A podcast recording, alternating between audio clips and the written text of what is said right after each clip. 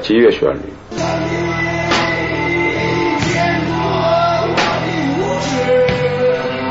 我的音乐。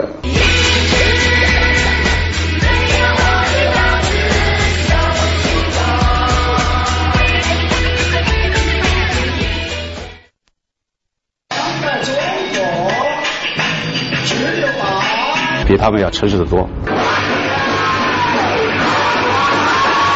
逃犯一样的生活。在昨天，我不能。但是好的那些知识分子觉得我还 OK。悲伤地坐在你身旁。锵锵三人行，左小诅咒啊！哎，我该管你叫左小还是叫诅咒啊？左小就可以，都叫左小可以。当然，这个叫诅咒，还有叫我皱皱，还叫我小皱的。哦，小皱，反正皱褶褶子是不少了。对对对，该他本名吴红金，已经没有人知道他叫这个知道这了。算是，我觉得你现在算艺术家，这也不算骂你吧？哦，不无所谓，无所谓。算小偷也本来就是艺术家嘛。啊，对，有这艺术作品嘛？咱们对啊，就刚才我们看到，咱们看看这个，先看之前的那个，呃，这个听说拍了这个之后，叫为无名山增高一米，是吧？这之后就是运气就好了。我说那当然，肥猪拱门了嘛，是吧？还有这个啊。这个他现在也用在唱片里了，对啊，这个这个艺术作品，这里头有男有女啊，有意思。那呃，刚才有句话我没看明白，什么叫过着像逃犯一样的生活呀？就是说，要走一个地方，能换一个名就换一个名儿。为什么呢？因为哎会找到你啊，你以前的名字。但是我到北京之后就没换掉，换别的地儿了。他让我想起啊，就所谓的这个，咱们就民间叫搞摇滚的。嗯。这个搞摇滚的啊，经常给人感觉是衣服好像很多天都没洗。这 是什么？我今天还是干净的，是吗？干净的，干净。盛装出席。对对 对。我跟你说，他的这个这个音乐啊，他的这个歌啊，你猛一听，哎呦，你就觉得这个人的这个嗓子啊。别人的嗓子都是站着的，他这嗓子是躺着的，就等于说 就是依了歪斜、赖了吧唧的。我说这人是什么意思呢？但是你再一听呢，他的音乐是好听的，嗯。然后呢，你再一听呢，哦，他跑调了，嗯。他就就再然后你再一听呢，就他跑的这个调啊，他跑出来一个调来，就所以有人管他叫跑调大王。对，就这么一个怪怪的这么一个一个音乐家。你的特色就是跑调嘛。我有时候也不跑，也也不跑的。那现在是跑调出呃出名嘛？要跑调出名，我是出这个跑调的。嗯，反正他呀，就是你猛一听，咱这个我这个音乐外行啊，听起来就是那个我个大扁嗓子，比如说我要背上的坐在你身旁，是不是？反正挺好唱。对我老在卡拉 OK 念过。他呀，主要的他在中国音乐圈，我觉得这个奇闻是什么？现在说做唱片的都死了嘛，做不下去了嘛，各大唱片公司啊。但是他这个唱片，他就是做这种 CD 啊，一张一张比一张贵。对，呃，他送我的这个啊，就是这个呃，我不能悲伤的坐在你身旁，这是一百五十块钱，嗯，是吧？他据他说，主要是卖这本儿嘛，一百五十块钱。然后说是去年出了这个。三八节，对，就这。去年三八节，你知道他这么一个唱片，他卖敢卖五百块钱，嗯，敢卖五百块钱，能卖得了吗？现在？那可以，就说我觉得卖五百块钱，卖一百五都无所谓，因为很多人还在这个社会，很多人起哄，因为你买买贵一点嘛，他买回家可以好好听一听，买不了听不了也可以摆在一个明显的地方装作门面，嗯，啊，都无所谓。你看最近就是也不是最近了，就是呃这段时期吧，他不是华语搞什么论坛嘛，大家在嗯。讨论，是。纷纷的，就是说我们这个传统唱片业还有什么出路？啊？唱歌还有什么出路？做音乐还有什么出路？嗯，他在那儿这个 这个口出狂言呢，说关键是因为你们不会卖，嗯，他这就感觉这是一个会推销的。不不不不是我说的。啊，我说你们呃，因为要让我发言嘛。我说，因为我的情况也比较特殊，不太不太好复制。你第一个是我首先是唱片是啊，我唱歌是跑调的，他们开始笑，说我自己还承认跑调。第二个是我我歌词写的也是乱七八糟的，嗯，啊，那么这是我人也是这样的一个气质。乱乱七八糟的气质。啊就是说我写这个乱七八糟的东西也比较容易，因为你复制复制起来很难呐、比如说啊，明年左小你再给我们出张唱片，你这想半天是出不来的。因为我们上来在九十年代的时候，因为我也研究怎么自己继续跑下去，就全世界唱歌跑调的也不是我一个人，像对像一个我文道也知道，像呃鲍勃迪伦。呃但是像我这 Lori Lori 还不算跑了，对，香港香港四大天王里也有人跑调嘛，是吧？四大天王也有三个跑，跑调呢是今天可能他们喜欢的也有一个原因，就是我们现在在做这个音乐的时候，录音的时候，你跑调可以通过一个软件，一个你就不跑调了，真的啊。哎呀，那我可以唱歌了。没有问题，没有问题。但是他但是你他拉平了之后，像拉皮一样嘛，脸上嘛，啊。瘦身之后，但是他就是表情全部没有了。嗯，啊像我这个，他的它有质感在里面嘛，我们也可以在呃录音师他们也在说，我们可以尝试一下左脚再摁一个软件，摁一下去不跑调出来什么样？那那唱出来就不是那回事那我代表外行问一句，你为什么要跑调呢？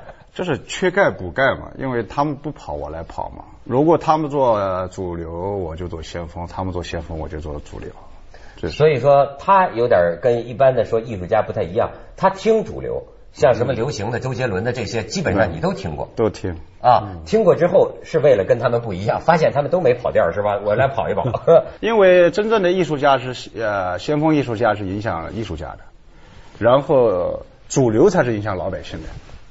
那你想不想老百姓喜欢你的歌呢？那是我当然喜欢了，不过不喜欢到这来干嘛？我觉得 没错，就我自己觉得啊，有点恍惚了。现在就现在在北京啊，说起这个搞摇滚，好像就等同于是艾薇薇那一类的了，就觉得是艺术家跟老不不让老百姓听的是什么异端或者叫叛逆。我但是我觉得我最早的西方的这个摇滚，那可是很人民的，那家伙这人山人海啊，它是很大众的一个东西。那为什么你觉得会搞成这样子呢？呃，首先在九十年代的时候，因为传媒嘛，传媒他们是把这个摇滚乐写的非常深，嗯就是说呃头发呀长的呀，呃像你刚才说的摇滚乐乐手不洗澡啊之类的，洗吧。呃洗 洗还是洗的，有时候最多一个月也得洗一次。呃，传媒因为把这个事情也夸大，因为传媒那时候有很多年轻人，他们也不懂，二十多岁，他们也不懂就胡崔健他们、崔健呐、黑豹、唐朝他们出来的魔岩三杰啊。呃，因为他们那时候因为唱片公司嘛也做，呃，就质量也比较好，嗯，但听起来嘛，它呃像像模像样的，就不不那么难听了。因为噪音这个是需要一个很好的技术来录音，是。因为在西方我们那个闻没到那个你也听，听着很多像 Pink Floyd 的都是很吵的。啊，对，你像九十年代的尼玛那是非常吵的，对。但是他的唱片都要卖到最高的要卖到七百多万张，对，嗯嗯嗯所以说我们后来就是我第一次录唱片嘛，录的时候就感觉到一个像大型的录音机一样，就到录音棚里，因为不会录音，嗯。但是那时候你没有制作人给你来做，嗯。那录完了之后发现这个音乐不是比声音大的，它是一个科技的技术和电影一样。你看中国的好多大片拍的很差的，他是不懂的，就是这特技他也是胡胡来一下子，嗯嗯嗯。啊。呃，所以在那个时候，那些唱片公司啊，他们在九十年代的时候，因为政治的问题啊，还有唱片业的问题，他们撤退了。BMG 啊，呃，前段时间好像是那个华啊是华纳华纳还是呃 BMG 不是 E EMR 嗯退出了嘛，全部退出，在大陆不呃不投资这个，对这是没得做了呃没没得做了。我们这剩下的人就也也没办法，没有人在帮我们，因为我们真的会弹呐、会唱啊。但是这个技术不会做。是不会做这个事，那么也像我这样的也有很多的年轻人，嗯。他们在录音，又还有很多的这个商人，嗯，他们想这个东西还是发财的呀，唱片对，然后他是他们也不得要领，就随便找个录音棚录录录录，比如半天啊就录一个歌，然后十个人乐队再出一个专辑，出了很多，嗯，这样的东西就流入市场之后，老百姓更加就不听了。再加上传媒这样说，摇滚乐是个先锋，你先锋就先锋，我还不听了，这是。你明白吗？那这那质量是质量是很。兵败如山倒了。咱们去一下广告去，锵锵三人行，广告之后见。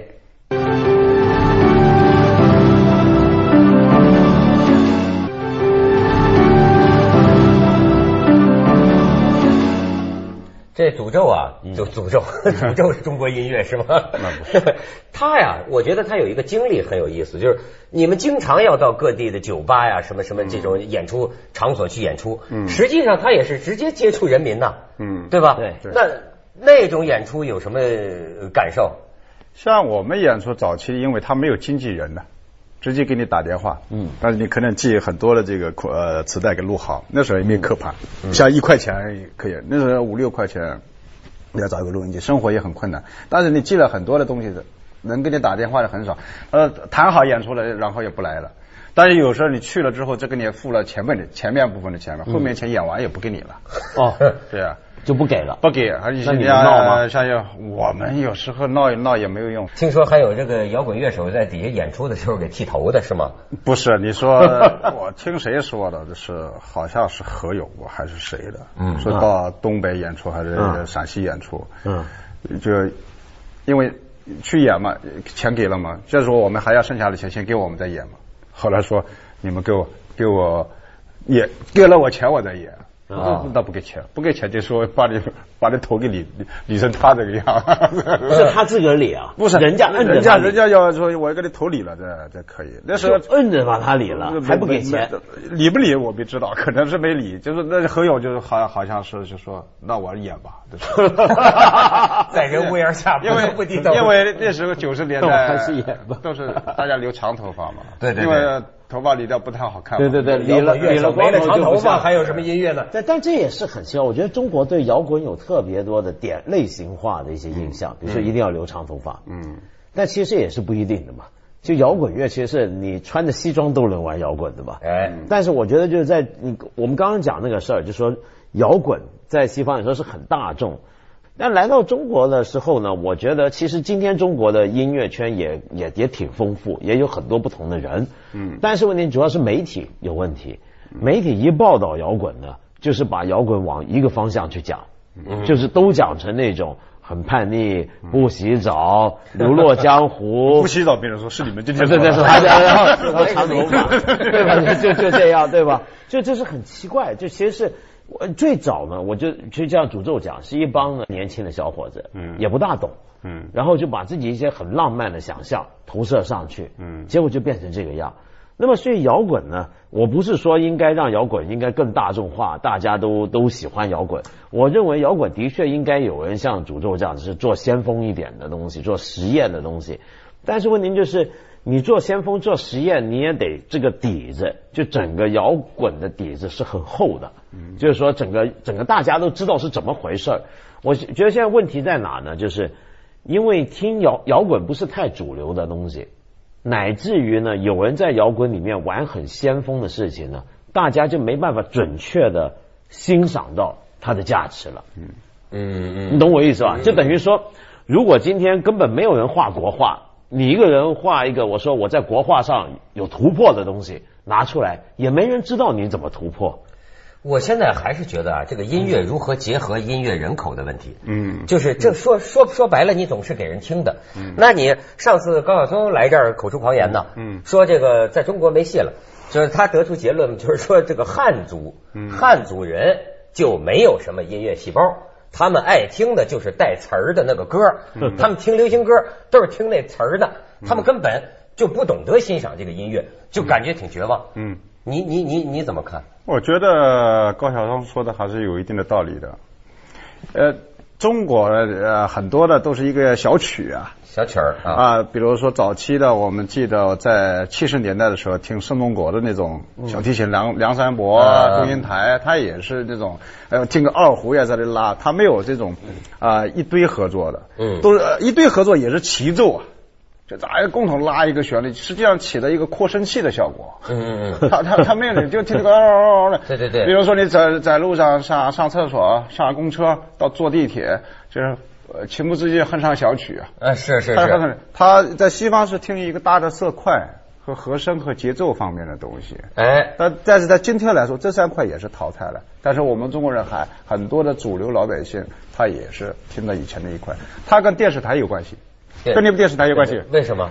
电视台它放的全是那些东西，可是大陆的很多，还有广播电台呀、嗯还有、呃所所谓的上榜的歌都是那些，就是像高晓松说的那样。总之就是一个卡拉 OK 化。嗯我觉得这个卡拉 OK 啊，对这个中华民族啊影响是是非常深远的。又是被日本人毒害的。这个日本人 对他这个东西啊，你也不能说他不好。说实在话，那很多人也觉得很好，朋友几个干什么呢？在一块儿，嗯它其实跟音乐也没有太大关系了。没错那大家是个娱乐，是个很好的一个娱乐的方式。嗯可是这东西深深的影响了，就是除了卡拉 OK，嗯你关于音乐还有什么呢？卡拉 OK 我还是很有意思，因为人民没事了，他你不可能说不唱歌吧，每个人还是要乐呵乐呵。因为像牧民，他们也是一天到晚的在唱歌的。嗯，坐在那拿弹个小调，哎，喊那之类的。在汉族没有，汉族你肯定是唱卡拉 OK。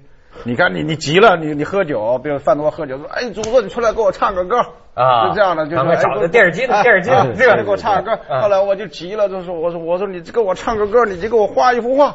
我现在就给你唱，你知道，完全拿你职业开玩笑。你说你碰到窦文涛，对哎，窦文涛给我做个锵锵三人行，主 持一对下。我跟你说，我在歌厅里碰见谁说，哎呀，我操我操，讲个黄段子，给我讲一个，全全全全是这个。肯定。可是我觉得这个东西啊，你说汉人没有音乐细胞，汉人本来有自己很好的音乐，像古琴啊或什么，嗯但那个系统怎么去听那种音乐，那种感性我们消失掉了，嗯，呃，我们平常日常生活也没有音乐，嗯。你比如说你刚刚讲新疆，新疆就发展很多很好的音乐，像木卡姆，嗯我觉得是很厉害的音乐，对不对？你比如说，而且你比较起另一个现在人家常拿来跟中国比较的大国，你说印度，嗯。你发现印度的流行音乐印度太厉害了。就真有它的味道。就你别说印度传统音乐那 C 他的是很厉害，嗯。他连流行音乐，，sitar 它就是一个和声呐。对啊，很合适。太复杂了我们发明的乐器基本上是单弦的，对。包括古弦、古琴也好，是单弦的。它单弦的就是弹这个音的，和声你要和声就是古筝也是的，你就是疯了之后，哗啦啦狂扫一顿在上面，那个是，对，这也是现代音乐用的。那你说，照咱们刚才讲，就说这个音乐人口的问题，如果是这样的话，那你们这个做音乐的该怎么办呢？做音乐的在中国无所谓吧，无所谓，就是我觉得音乐的载体变化入乡随俗嘛？也卡拉 OK 化嘛？可以啊，我马上也有可能卡拉 OK 我开化，我 可能要卡拉 OK，我前面会派一个人山寨版左小诅咒先出去演出，然后后面我再跟上。可以，因为你到中国演出，很多地方它是没有这个设备的，因为 呃中国的主流的音乐都是那些人出去都是 KTV，上台唱个歌，都是配的，都是配好的。要照这么说，卡拉 OK 也是一种山寨音乐，本来就是啊是吧？本来就是它就更简化、更方便。其实你是可以完全，我觉得你干脆就出个卡拉 OK 碟。嗯，就是卡拉 OK 碟不都是有个 MV，嗯然后呃有个音乐，然后歌词跳着跳着让人跟着唱。嗯我觉得你的东西做成卡拉 OK 啊，也是个很好的行为艺术，就让人跟着学跑调的唱，没错。这挺好玩的。我主要的觉得我的歌词就比较适合在这卡拉 OK，为什么呢歌词唱的都是野鹤万事兴啦，这种都是很直接了啊的。卡拉 OK 大家喝醉了都说唱酒唱歌都是为了这些事对，什么时候还我的钱啦？哦他就写这一路的歌词 写这个，你不好意思说了，在酒庄不好说。没错窦文涛什么时候把钱借我的钱还了？那歌里面唱的是这个内容。没错，这摇滚啊，他就是把实宇话歌记忆说出来了是吧这酒吧还欠着他演出费没给。锵锵三人行，广告之后见。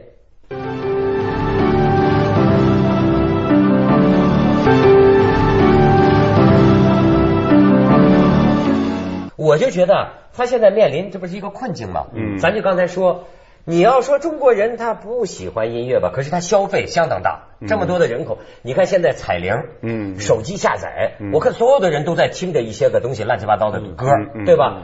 哦，包括 MP 三网上的这种嗯。下载。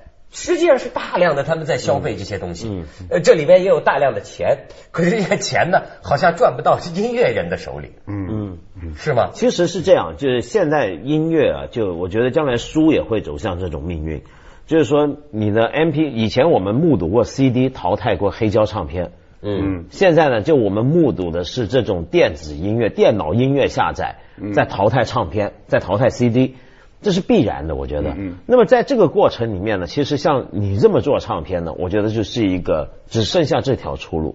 什么意思呢？就等于像今天还有人在收集黑胶唱片嘛。今天黑胶是很贵的，你知道？呃就做的特别好，质量特别讲究，做的特别贵。